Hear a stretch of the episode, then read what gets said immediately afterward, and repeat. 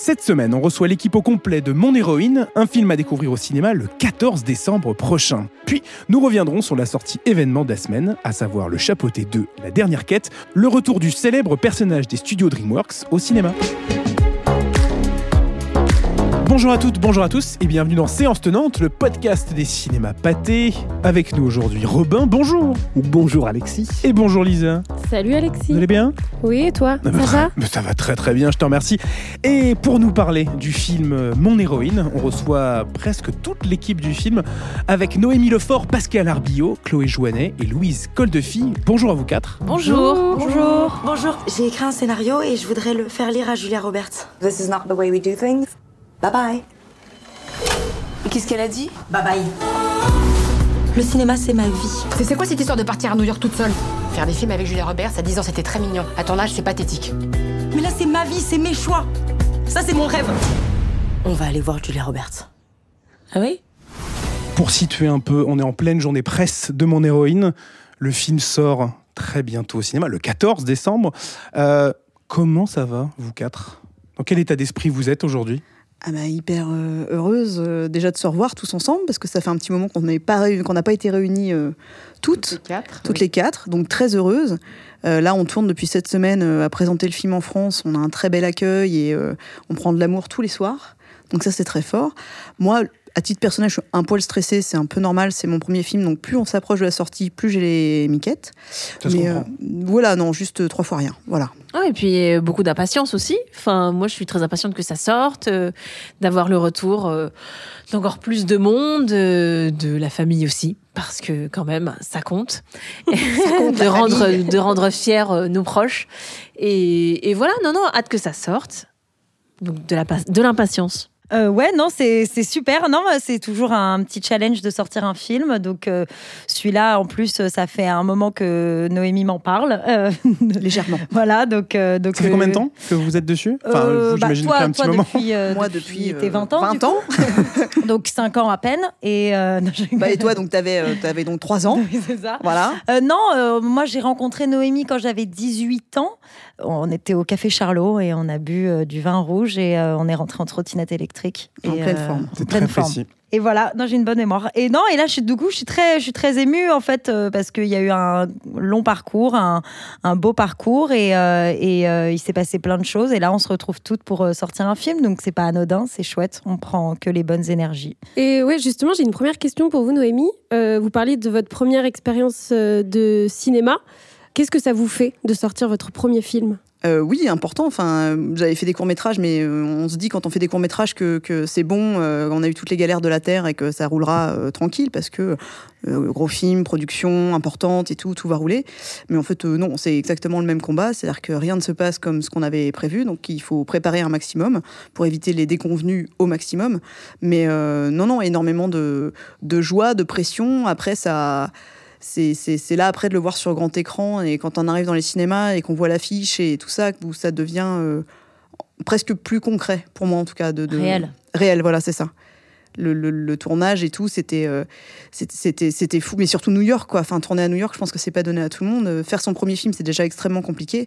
Faire son premier film à New York, sincèrement, euh, En sortant d'une pandémie, en plus, c'était quand En même. sortant euh, d'une C'était pas pandémie. gagné au début. hein. mais oui, c'est ça. Mais d'ailleurs, puisque vous parlez de, de New York, c'est euh, un personnage à part entière dans Ouais. le film un petit peu.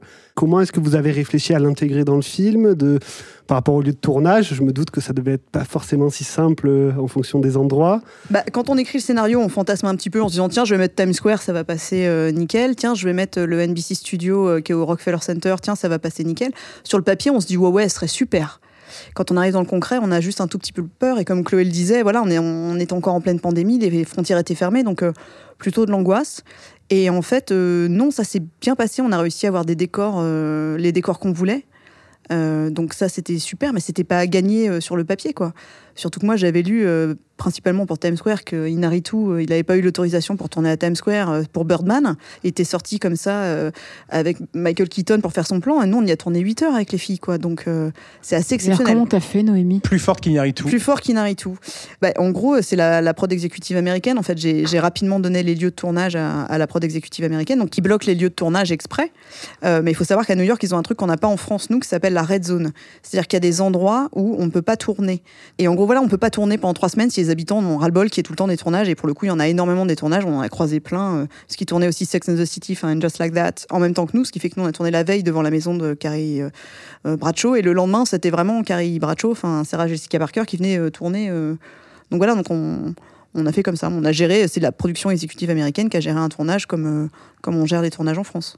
Et Je pense que le fait aussi d'être sorti d'une pandémie, c'était aussi une manière de. de- Enfin, forcément, euh, quand le monde a été à l'arrêt pendant pratiquement un an, euh, même voire deux, euh, je pense que les autorisations sont peut-être à ce moment-là plus simples à obtenir parce que on a envie à nouveau d'avoir de la vie, de faire des choses, de faire des films et on est voilà. Je pense que c'est quelque chose que dont tu rêvais depuis, tu vois, très très longtemps et tu l'as eu parce que il y a aussi une bonne étoile, des moments où les choses s'alignent et, là c'était ça, je pense, parce que c'était assez dingue, quoi. Avec Pascal, on s'en souviendra à vie, je pense, hein. Truc toute de notre fou, vie. Sur l'expérience de tournage à New York? Ah bah oui, Ouais. parce qu'à la fois on est dans le cliché, on connaît les décors, en même temps on est dedans, on se rend pas compte qu'on est dedans. C'est quand on voit le film en fait que je me suis dit ah là là, j'ai vraiment tourné à New York, j'ai vraiment fait ça, j'ai vraiment parlé à un taxi indien, j'ai vraiment braqué un mec avec un. Ah, on n'a pas le droit de dire spoil. Waouh. Ah zut. Ciao, au revoir. Merci beaucoup. Non, mais c'est vrai que c'était euh, c'était ouf. Mais d'ailleurs, euh, pour la, la petite histoire avec euh, Pascal, quand on est arrivé à New York, nous avec Louise, on a on est on a tout de suite posé nos affaires, on est allé se balader. Pascal, elle est allée se balader et genre, je crois qu'elle avait son portable en off et on ne l'a pas vu pendant. T'as fait. Tu t'es pas t'as perdu dû à faire Times Square 13 km par Ouais, jour, ouais. je pense. C'était dingue. Mais c'est ma passion d'ailleurs de marcher dans les rues ah que je ouais. connais pas bien, ou en tout cas à l'étranger. Et alors là, euh, Se perdre marcher dans peu, nos- Ah ouais. j'adore ça. Ben, Parce que je sais pas, si le- je- autant à Paris, je, je supporte pas de marcher. C'est horrible, c'est débile. C'est l'une des plus belles villes du monde, quand même, Paris. Oui, mais on connaît du coup. Mais euh, tu vois, on connaît. Marcher. euh, en plus, la ville était quand même encore un peu déserte. Et puis, il y avait des coins euh, pas abandonnés. Et puis, il y avait aussi des musées totalement vides. Donc, je suis allée quand même au Met. euh, Il y avait s'est personne. Là, on s'est- rejoint au on Met. s'est c'était- rejoint. Ouais, on s'est rejoint au Met. Et, on a- et d'ailleurs, on, Et a mis retournée, du temps à se trouver. Oui. Ça, c'était extraordinaire. On a, on a extraordinaire, quand même une, pas de York pour nous tout seuls, mais Ouais. quasiment hein, quand Ouais, même. hein. C'était, euh, Mm, mm. c'était fou. Et peut-être un mot sur vos trois personnages qui, qui incarnent trois générations euh, différentes dans le film. Quel trio d'actrices et de, surtout de personnages vous avez formé à l'écran? Bah, moi, je, suis la- l'aînée, la mère, Moi, je suis Toi, ta la petite sœur. sœur. Je suis ta donc petite c'est sœur. la, qui est donc la tata de ma fille. Voilà. Chloé. Moi, je suis la progéniture de Pascal. Voilà. et, il y a- et après, il y a la génération au-dessus, c'est Brigitte Fossé qui incarne la grand-mère. Ouais. Et qui a un rôle important parce que c'est un peu un fil conducteur et de la mémoire et euh, auquel on pense tout le temps et jusqu'à la fin du film. Euh, C'était quoi la question? C'était quelle rencontre entre vous trois? Quelle, quelle alchimie il y avait justement entre ces trois, ces trois Bah, Il y en a une, il y en a une immédiate parce que je pense on est, on a les- on- je pense qu'on a le même tempérament, c'est-à-dire qu'on a à la fois on est des bosseuses. Je pense profondément bosseuses, mais en même temps on aime bien aussi l'improvisation. On Mhm. aime bien être dans dans le concret, dans l'immédiateté, dans le ouais dans le concret. Et en plus pour ce genre de comédie où il faut être à la fois très précise, mais en même temps il faut créer de la vie parce qu'on est, il a fallu, on était condamné à créer de la vie. On est une famille, on doit avoir des souvenirs communs, on doit. Donc ça s'est fait, moi je trouve euh, assez facilement, enfin assez Ouais, ouais. naturellement. hein. Oui. On a les mêmes natures. On est très différentes, certainement, mais on a les mêmes, euh, les mêmes ambitions, je pense, et puis les mêmes kiffs de jouer. Que Oui. je pense qu'on a un vrai plaisir de- du jeu, On a- quoi, pur. Oui, je pense qu'on était, euh, on a, je pense qu'on doit avoir, on a la même définition du travail, Ouais. et c'est ce qui nous a rapprochés tout de suite. euh, et euh, et en même temps de faire un film comme celui-là où c'est un premier film, c'est une histoire vraie, c'est l'histoire de Noémie, donc il y a aussi cette pression où on a envie de, on a envie que le film soit au mieux possible pour elle et pour nous aussi, hein, bien sûr. Et derrière, quand on arrive à New York, il y a complètement une deuxième énergie qui qui renaît tout ça. On se connaît déjà tout un peu, et là d'un coup, on, on a l'impression de ouais de partir à- encore plus à l'aventure euh, ensemble. Donc c'est sûr que c'est des films qui qui rapprochent. C'est compliqué, je pense, de faire ce genre de film si les, les comédiennes ne s'entendent pas, quoi. Ah, difficile. Oui, et puis en plus, il y avait, il y avait, il y avait aussi une, une, une, une similitude avec, euh, je veux dire, euh, euh, les personnages dans le film. C'est-à-dire qu'en fait, il y a. On, on est toutes présentes. Enfin, il y a, il y a- il y a quelque chose comme ça où je ne sais pas comment m'exprimer. En fait, euh, je crois que ma réponse ne va nulle part, mais il y a, il y a vraiment. euh, en fait, on, on était là les unes pour les autres et dans la vie comme dans le film. Je veux dire, il y a, il y a des, il y a des corrélations comme ça, euh, parce que parce qu'il y a des moments où, euh, bah, quand on participe à un processus créatif, il y a des moments de doute. Euh, à n'importe quel poste, c'est comme ça. Il y a des moments où on se trouve nul, il y a des moments où on se dit que ce qu'on fait c'est pas bien. Et en fait, l'exigence et le, le- les, points qu'on a en commun dans le travail nous ont permis d'être là les unes pour les autres au même titre que les, elles sont, les personnages le, le sont dans, le- dans, dans ce qu'a écrit Noémie. Donc c'était assez, euh, assez facile à créer cette complicité entre nous. J'ai envie de rebondir sur plein de choses. Mais rebondis, vas-y. Euh, non, la première chose, c'est euh, c'est vous, Chloé, vous parlez d'aventure, de vie et de artistique. Est-ce qu'on peut décrire euh, mon héroïne comme un buddy movie, mais un peu version féminine, quoi? Parce que du coup, c'est vrai qu'on a tendance à le voir ça au cinéma, surtout porté par des hommes. Là, les hommes sont C'est des comme- buddies, euh, mais qui sont d'une famille, de même famille. Voilà, mais euh, voilà, mais il y a ce, ce- ce registre d'aventure et d'aventure commune. On part dans un lieu qu'on connaît pas vraiment pour euh, rencontrer des gens qu'on ne connaît pas vraiment avec ce cercle qu'on connaît. Est-ce que il y avait un peu cette envie aussi de de montrer ces personnages féminins que des personnages féminins aussi peuvent le faire et que c'est pas qu'un genre peut-être réservé aux hommes aussi.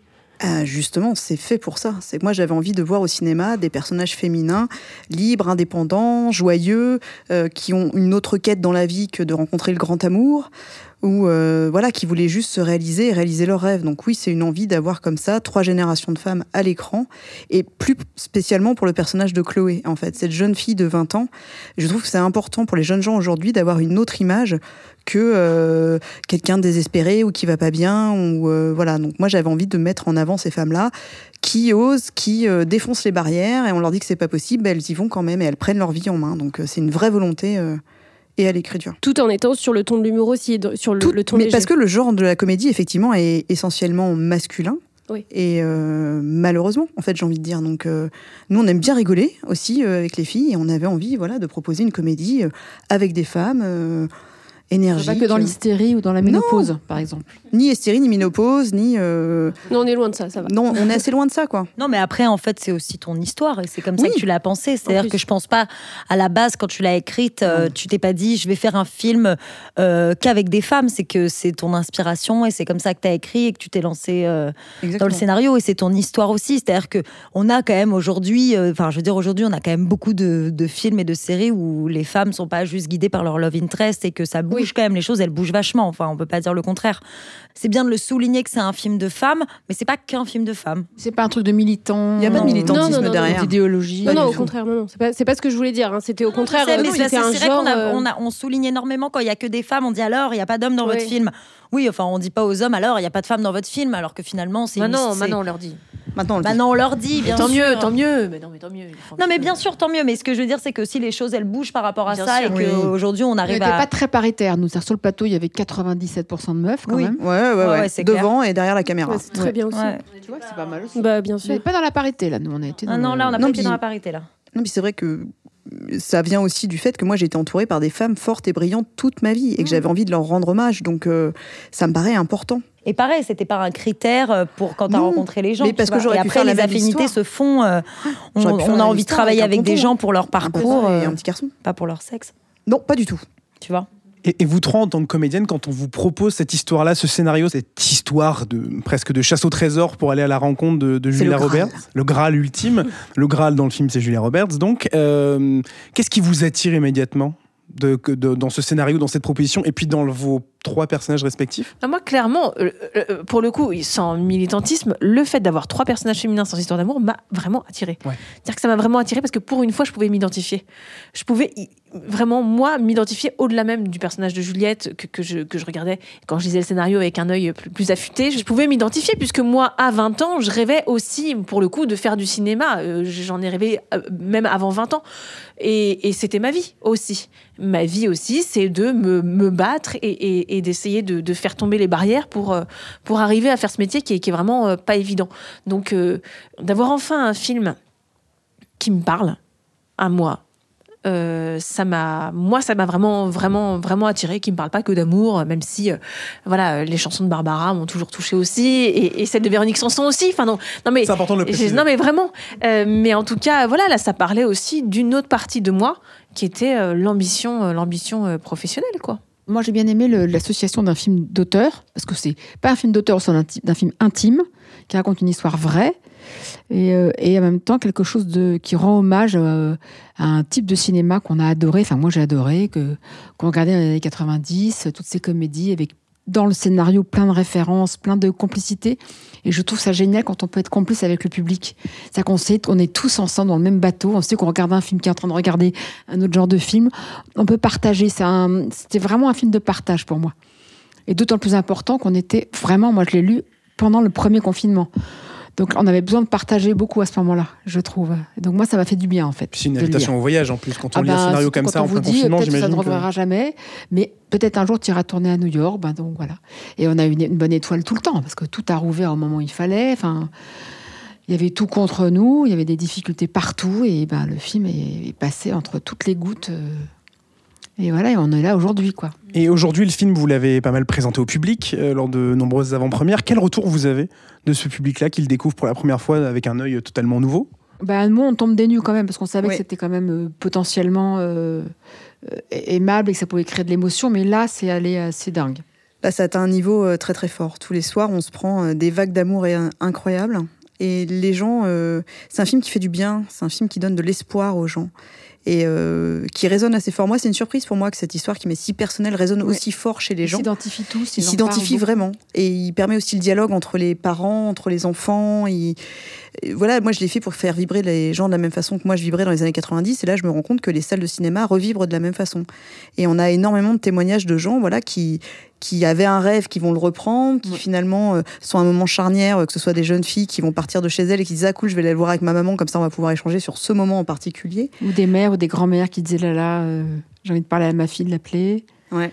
Et puis les gens restent, ont besoin de parler, sont souvent très émus, ont besoin de, de continuer le film dans la vie. Ça, c'est très étonnant. Ça, c'est une réussite, je trouve, euh, euh, de, de, de la part de Noémie, qui a quand même. euh, elle a quand même eu le, courage de livrer euh, son intime, son, son, ses, ses, ses rêves et, et ses, ses doutes et, et, et puis ses, déceptions euh, à travers cette histoire-là.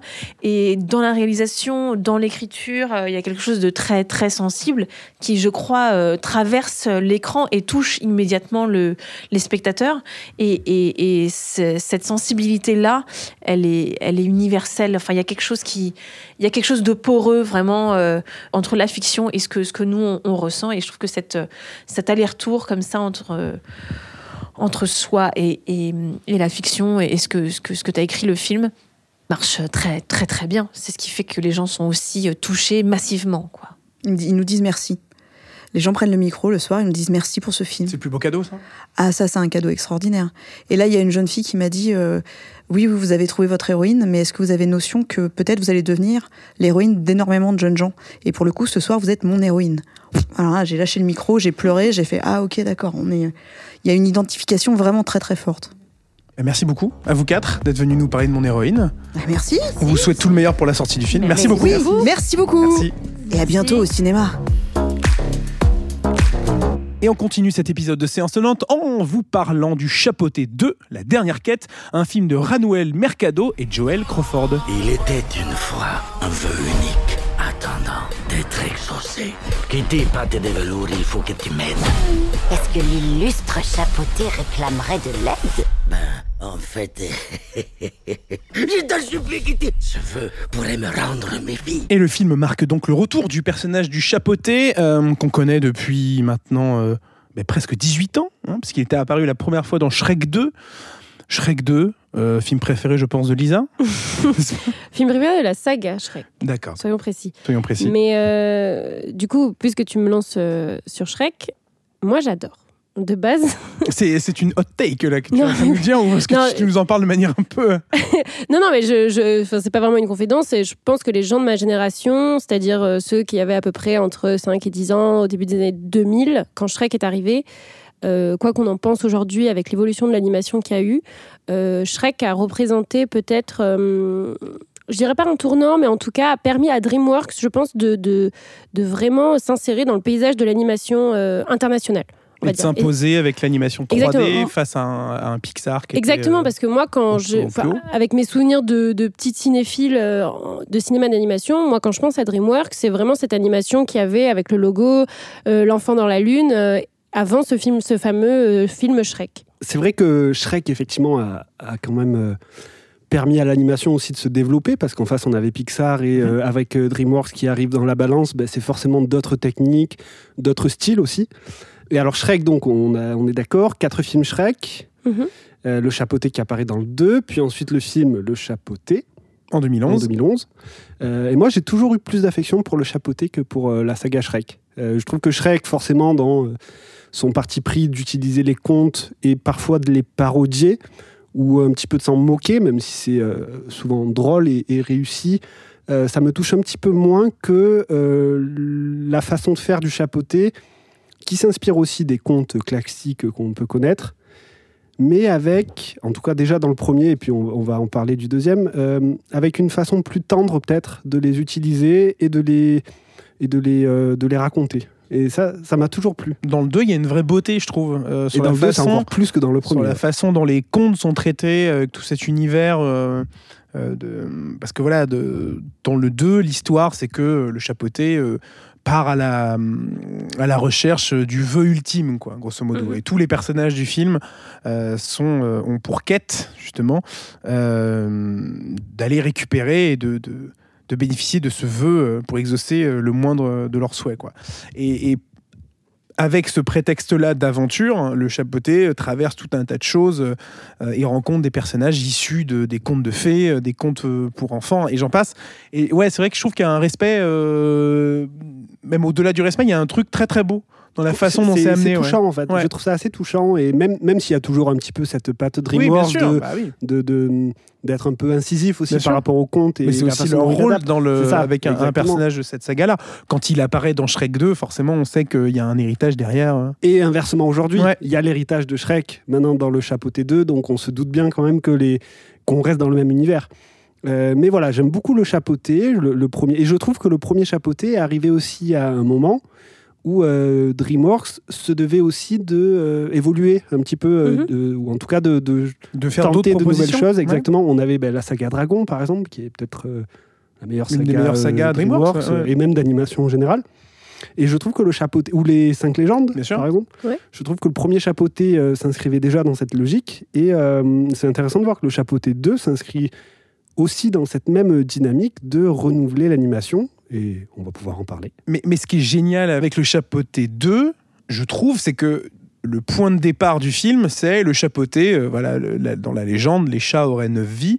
Le chapeauté euh, utilise sa huitième vie euh, à, la suite d'une aventure qu'on vous invite à découvrir au cinéma, forcément, et se rend compte qu'il n'a plus qu'une vie. Et à partir de là, dès qu'il se rend compte de sa mortalité, il y a une certaine une gravité qui arrive dans le film, alors que ça reste quand même un film euh, familial, euh, Ouais, évidemment à dire. destination des enfants, euh, mais, Mais- du grand public. Mais il y a un gros Mais mais il y a, il y, a une- il y, a une- il y a tout ce rapport à la mortalité et au fait Ouais. de se demander comment je vais utiliser cette dernière vie, alors que ça reste quand même un film euh, d'animation grand public. En plus, par rapport à ça, il y a un grand méchant qui est terrifiant. Enfin, ça, on peut en parler peut-être, Robin? Ah ouais, moi ça a été mon, Le- mon, mon coup de cœur un peu du film, c'est de voir à quel point, dans un film comme tu disais d'animation grand public, on a un personnage qui est introduit très tôt dans le film, donc on va rien, euh, rien gâcher, euh, rien dire de trop, euh, mais avec une scène que j'ai trouvée, euh, en plus d'être techniquement euh, magnifique, effrayante. C'est-à-dire effectivement. que, grosso modo, le chapeauté a sa dernière vie et il est traqué par un personnage qui est donc le grand méchant loup, on peut le dire. Je sais pas s'il est défini comme étant le grand méchant loup Alors, du conte classique. Factuellement, Voilà, il est grand il a l'air plutôt méchant, et on peut dire que c'est un loup. Donc, par définition, le grand méchant loup, je Mais prends pas trop de risques. J'entends ton point. Voilà, qu'on pense que c'est celui du chaperon rouge ou des trois petits Bien cochons. sûr, Voilà. je- je- j'entends ton point. La petite précision. Non, mais c'est important, parce que tu es référent compte, Mais c'est un, Mais- un grand méchant loup, mais c'est- effectivement. Mais bref, il traque le chapeauté, sauf que le chapeauté se rend compte bah, qu'il n'a plus qu'une vie, et c'est justement tout le postulat de départ du film, cette espèce de, de grande fuite en avant à la recherche euh, de, bah, de, quoi faire déjà de sa dernière vie, et puis aussi de trouver ce, fameux, cette fameuse étoile au vœu. Et c'est le film commence de cette manière-là. Et vraiment, le personnage est terrifiant. Ah bah oui, Il y en plus, il a, il a cette cape, enfin, il, est, il est très beau, il est très bien Il y a un designé. travail sur l'animation, sur les yeux, sur les contours du personnage, sur les ombres. Sur le son aussi. Ouais. Le son, lorsqu'il a, parce qu'il a, il a des armes avec lui qui sont aussi même assez, euh, assez Il, y a, il y a quelque chose de très très bien fait, de très mature dans, dans la proposition. Donc on n'en dira pas plus sur ce personnage-là. On vous invite à aller le découvrir. Mais il n'y a pas que lui. Il y a vraiment, que lui. il y a une vraie galaxie de personnages dans ce film qui est, euh, qui est vraiment très très riche. Mais en même temps, c'est riche et ça, ça reste euh, à la hauteur du chapeauté. Parce que je trouvais que dans Shrek, on était peut-être un peu noyé parfois sur euh, des caméos, des gags, Ouais. des choses comme ça. Et là, je trouve que le chapeauté arrive quand même à se, à se concentrer, à concentrer son scénario, à concentrer son scénario sur des personnages et sur des personnages qui seront développés. Bah, c'est En vraiment le chapeauté, le héros du film Ouais. en fait. Là où c'est vrai que dans Shrek, au fur et à mesure des épisodes, il y avait peut-être. Oui, ils étaient des Euh, dizaines et voilà, dizaines c'est ça. Voilà. de- oui. Et là, je trouve que le fait de concentrer, de restreindre peut-être un peu plus le périmètre, que ça soit dans le scénario, sans dire qu'il est simple hein, ou, ou simpliste, mais de le restreindre dans le scénario et dans les personnages, je pense que ça hum, permet aux personnages d'avoir une meilleure appréhension et du coup, bah, forcément, aux spectateurs de s'attacher, comme vous disiez, euh, plus, euh, d'avoir peut-être de comprendre un peu plus le propos réel du film sur euh, la recherche d'humanité et euh, bah, tout ce que c'est d'être euh, mortel et, et voilà, ce- cette condition humaine finalement. Avec zéro vie d'avance, je ne suis plus rien. Quand tu n'as qu'une vie à vivre, c'est ce qui la rend unique. par rapport à ce que vous disiez tout à l'heure euh, du chapeauté par rapport à la saga Shrek, c'est que ce qui fait, euh, on va dire l'essence du chapeauté, c'est que c'est un spin-off, certes, donc ça fait partie de l'univers de Shrek, mais ça peut aussi exister indépendamment euh, de l'univers de Shrek, qui est quand même l'univers initial. Et je trouve que c'est une grande force et qu'il n'y a pas tout le temps des spin-offs qui arrivent à se détacher autant et de manière aussi convaincante d'un premier, d'une première œuvre en fait. D'autant plus quand c'est une œuvre qui est, on va dire, culte comme Shrek, en fait, dans le paysage de l'animation. Et en parlant d'animation, euh, justement, le, le film bénéficie euh, forcément de la technologie qu'on a aujourd'hui en, en 2022, avec un style d'animation qui est différent du premier film, qui peut être un peu déroutant quand on découvre pour la première fois les images. Mais c'est, euh, moi, j'ai trouvé ça magnifique. Ah oui, bah, totalement. Il y a, il y a une nouvelle approche. Tout a été repensé euh, dans ces personnages, dans cet univers, dans les décors, dans la façon d'animer euh, les personnages. Donc on parle vraiment de, de style hein, d'animation. Est-ce qu'au final, il n'y a pas quelques, depuis quelques années quand même un espèce de renouveau euh, dans l'animation au cinéma? Bah, il y a clairement un avant et un après Spider-Man euh, Into the Spider-Verse ou euh, Mm. New Generation. Et alors, je sais que DreamWorks, déjà lors de Dragon 3, Ouais. Avait euh, voulait changer son euh, logiciel d'animation, voulait réinventer un peu euh, le- la chose. Son univers graphique, ça, C'est ça, d'où le fait DA. d'ailleurs que Dragon 3, je crois, a mis beaucoup de temps à être Ouais. produit et est sorti un peu plus tard. Euh, mais je trouve que c'est avec le chapeauté 2 aujourd'hui qu'on voit vraiment l'aboutissement de ce nouveau travail. Bah, Il y a une scène notamment dans la bande-annonce qui est au tout début du film où le chapeauté se bat contre un espèce de géant. Et je trouve, il y, a- il y a un truc vraiment très très beau dans le sens où, l'animation du géant n'est pas la même que celle qui est autour de, de, Mm. de lui. C'est-à-dire que peut-être peut-être que le géant est animé, je sais pas, en 15 images par seconde et le chapeauté en 24. Enfin, je sais pas exactement quel est le, le- le- le ratio, mais il y a un truc vraiment qui est frappant qui apporte quelque chose de, de- de vraiment nouveau, quoi. Et on a l'impression de retrouver un peu de la 2D aussi. Ouais, Il y a ça aussi, de la 2D ou de la 3D aplatie, je ne sais pas exactement Ouais. quelle est la, la technique, mais on a ce mélange qu'on avait un petit peu vu dans euh, Spider-Man qui qu'on retrouve là euh, dans, dans le chapeauté, et effectivement, je trouve ça euh, magnifique. Surtout qu'on se souvient que le... C'est assez intéressant maintenant de revoir le premier Shrek Mm. et de voir Eh oui. aujourd'hui le chapeauté 2 et de voir à quel point enfin, il y a un monde entre, entre les deux techniques. Évidemment, euh, à l'époque, c'était... euh, mais surtout qu'à l'époque, on se disait que c'est ça. Enfin, on pouvait pas faire mieux, quoi. C'est ça, exactement. Il n'y avait pas le choix. Et même, c'était déjà une, une avancée euh, incroyable. Mais aujourd'hui, euh, on voit à quel point ça a évolué. Oui, et puis je pense qu'aussi ça fait partie de, de ce que les scénaristes ou dessinateurs, créateurs dans le cinéma d'animation, et du coup chez DreamWorks, s'autorisent maintenant. Il y a peut-être plus de fantaisie autorisée et on casse un peu plus les codes que ce qu'on faisait avant parce que bah, c'est un marché peut-être qui est un- encore très jeune finalement au niveau du cinéma. Donc euh, peut-être que ça y fait aussi. C'est vrai qu'à l'échelle du cinéma, l'animation 3D, c'est un peu plus de 25 ans. Voilà. Toy Story, on va dire 95. Donc, euh, on a quand même fait un joli bond technologique En peu de temps. depuis, depuis, euh, depuis la sortie du, du premier Toy Story. Mais, euh, mais ouais, moi, c'est ça qui m'a frappé, moi, dans le chapeauté 2, au-delà de l'histoire, de, de retrouver tous ces personnages, etc. C'est vraiment le- la qualité de l'animation. Euh, Bah, je trouve que c'est le plus beau film diversité. DreamWorks, en fait. hein. À l'heure actuelle, je trouve Il que c'est le- Il l'a je, dit. je l'ai dit. et Dieu sait qu'il pèse ses mots. Non, mais vraiment en termes d'animation pure, en tout cas, je trouve que c'est celui qui est le plus beau à voir, le plus original, le plus expérimental aussi, euh, techniquement. C'est très reposant en fait. Je ne sais pas si vous avez eu aussi cette sensation-là, mais on n'est pas du tout agressé par les textures. Il y a quelque chose de très Ouais. rond, de très aplati justement, de très coloré, et euh, c'est un régal pour les yeux. Mais il faut quand même souligner que ça reste rythmé, du coup. Enfin, Ah malgré le fait que tu dises que ce soit incroyable. reposant. Oui, oui. Mm. Ouais. Le Chapeauté 2, La dernière quête, c'est un film à découvrir au cinéma cette semaine. Revenons d'ailleurs sur les bonnes raisons, euh, s'il ne fallait en choisir qu'une par personne, d'aller découvrir les films que nous avons évoqués aujourd'hui, à savoir Mon héroïne, qui sortira, je vous le rappelle, le mercredi 14 décembre 2022 au cinéma, bien sûr. Pourquoi faut-il aller voir Mon héroïne, Robin? Je dirais pour la place de New York dans le film. Et quand je disais Mon héroïne, Robin, il y avait bien entendu une virgule. Virgule hein. entre, d'accord. Je ne me permettrai pas. Lisa Pour l'aspect euh, méta du film, c'est-à-dire que c'est un film dans un film, il y a beaucoup de références faites à Julia Roberts, au cinéma de Julia Roberts, aux répliques de Julia Roberts, chose qu'on n'a pas, pas forcément évoquée tout à l'heure en entretien. Et je trouve que c'est un concept, encore une fois, très intéressant au cinéma. Et j'ajouterais pour euh, le trio d'actrices, Arbio, Joannet, euh, Cole Duffy, qui est vraiment super, euh, chacun dans son rôle, et qui euh, illustre très bien ces trois générations euh, de, de- de personnages à l'écran.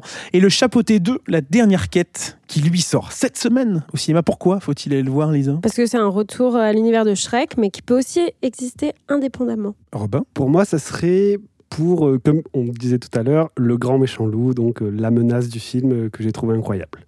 Et j'ajouterais pour euh, le renouveau de l'animation DreamWorks, ou du moins la qualité d'animation euh, qu'on retrouve dans ce nouveau film des studios d'animation DreamWorks. Merci beaucoup à vous deux d'avoir été autour de la table euh, pour nous parler de mon héroïne et du chapeauté de la dernière quête.